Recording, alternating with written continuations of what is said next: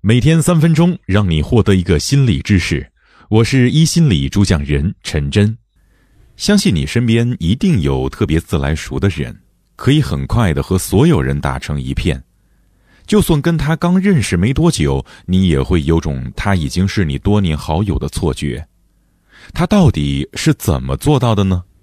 今天来告诉你，快速拉近和新朋友之间的人际距离的两种方法。拉近两人之间的人际距离，本质上其实是说服对方把自己拉进其个人空间。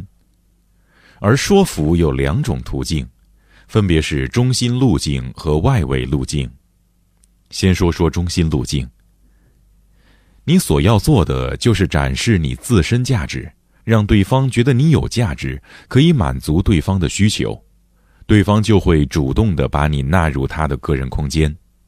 但这个急不来，因为你展示的不是技能价值，而是情感价值。展示技能价值的你，只能被对方拉进社交距离，即未来可以跟你合作，而不会把你纳入个人空间，也就是未来可以跟你交心。所以，我们不妨考虑一下外围路径的方式。通过外围路径要快速进入别人的个人空间，一般有两种方法。方法一，互惠。在社会心理学里头，互惠是一种社会规则。别人对我们好，我们往往倾向于用同样的方式去回馈。换句话说，就是孔子所说的“以德报德”。所以，用这个方式去进入别人的个人空间很简单：先把别人纳入你的个人空间，像对其他密友一样对他们好。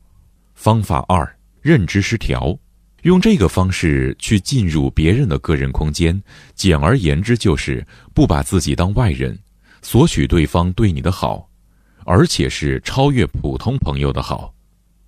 所以这两种方法总结一下就是：一，你对别人好；二，索取别人的好。但迅速拉近距离并不一定是件好事。上述两种方式有各自的风险。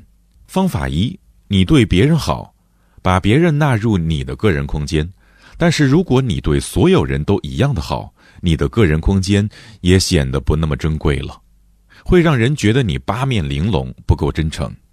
方法二是不把自己当外人，索取对方对自己的好，有可能你会被别人吐槽太不把自己当外人，或者臭不要脸。所以上述的捷径可以作为一个很好的开端。但情感始终是需要通过中心路径的时间沉淀的。双方的共同经历越来越多，对对方的情感价值越来越彰显，让对方对自己的需求越来越依赖，关系自然就会慢慢变得扎实牢靠。毕竟情感的经营犯不着着急。本期的分享到这里，如果喜欢，欢迎分享给身边的朋友。记得明天继续收听最新知识哟。